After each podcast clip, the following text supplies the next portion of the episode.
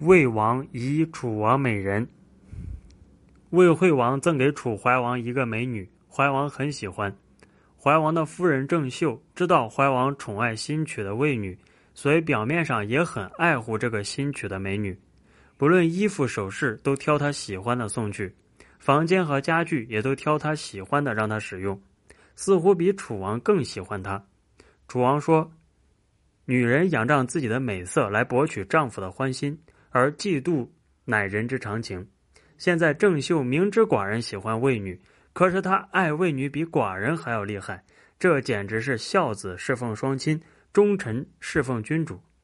郑袖知道楚王认定他不是嫉妒以后，就去对魏女说：“君王爱你的美貌，虽然这样说，但是他讨厌你的鼻子，所以你见了君王一定要捂住鼻子。”从此，魏女见到楚王就捂住自己的鼻子。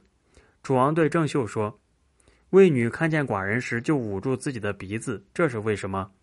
郑袖回答说：“我倒是知道这件事儿。”楚王说：“即使再难听的话，你也要说出来。”郑袖说：“他好像是讨厌君王身上的气味。”楚王说：“真是个泼辣的悍妇，命人割掉美女的鼻子，绝不宽赦。”